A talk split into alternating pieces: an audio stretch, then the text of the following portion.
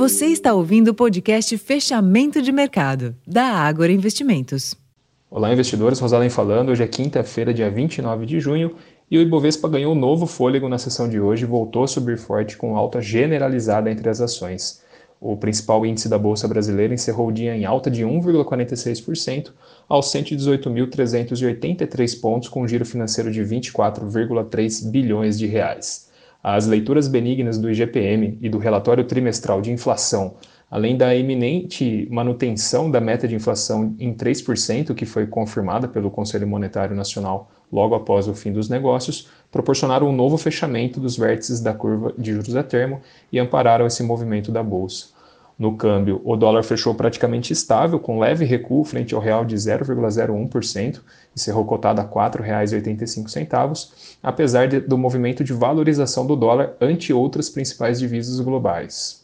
Uh, as bolsas da Europa fecharam o dia com sinais mistos. Por lá, a taxa anual de inflação ao consumidor, o CPI, da Alemanha acelerou para 6,4% em junho, em leitura preliminar, e acendeu um alerta nos dirigentes do Banco Central Europeu.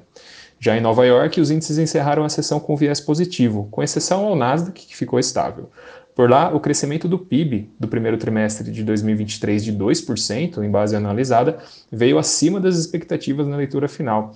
E apesar de ter sinalizado desaceleração, eh, acaba aumentando as apostas de que mais juros serão necessários pela frente na próxima, nas próximas reuniões do FED.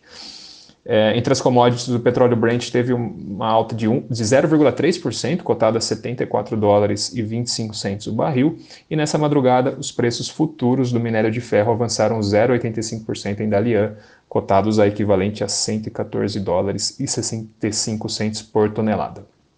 Pessoal, essas foram as principais informações, os principais destaques da sessão dessa quinta-feira. Já vou ficando por aqui, desejando uma ótima noite a todos e até a próxima. Tchau, tchau.